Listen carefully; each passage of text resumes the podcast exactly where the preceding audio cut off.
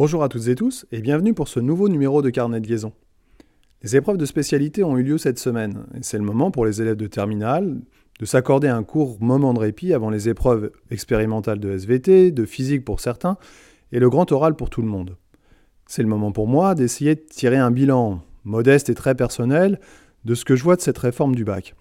D'un autre point de vue donc que de ma place derrière le bureau. Je vois des groupes classes qui n'existent plus, des élèves qui se croisent au fil des heures et qui ont de ce fait du mal à nouer des liens. Je vois des profs qui ont des multitudes de groupes et qui ne peuvent pas assister à tous les conseils de classe. Des profs principaux qui n'ont même pas leurs élèves en cours, avec pour conséquence un suivi du travail de l'élève et de son orientation beaucoup plus difficile. Je vois des familles très soucieuses du contrôle continu, des notes allant avec, générant sur les jeunes et parfois sur les enseignants une pression importante. Les jeunes pouvant même élaborer des stratégies d'évitement impensables pour ne pas plomber leur moyenne.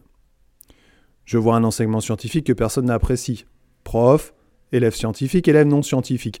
Un enseignement mal pensé que personne ne veut enseigner et donc qui se retrouve être mal enseigné.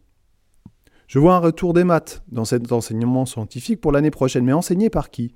Il n'y a plus de profs, et encore moins de profs de maths. Alors on va faire comment?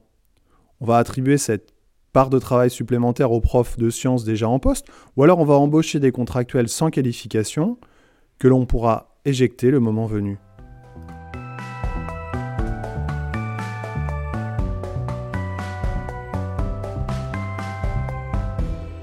Ah, c'est maths.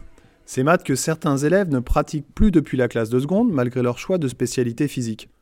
Parce que c'est possible. Et c'était même un argument majeur de cette réforme choisir ses spécialités de manière indépendante. J'aime bien l'idée. J'aimais bien l'idée. Et j'étais furieux envers certains établissements qui, au moment de la réforme, avaient décidé d'imposer des associations, comme maths physique par exemple. On ne peut pas faire ça, c'est pas possible, c'est contre l'esprit de la réforme, disais-je à qui veut l'entendre. Sauf qu'aujourd'hui, je récupère des élèves en physique en terminale, qui ne savent pas ce que c'est qu'une dérivée et qui doivent travailler sur des équations différentielles dans leur épreuve de bac.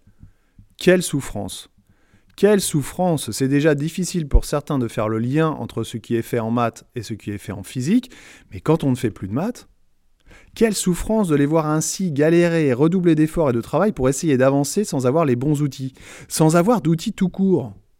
C'est impossible de comprendre ce que l'on fait et de s'en sortir sans apprendre par cœur. Ça devient un non-sens total pédagogique. Apprendre sans comprendre. Et pourtant j'y ai cru.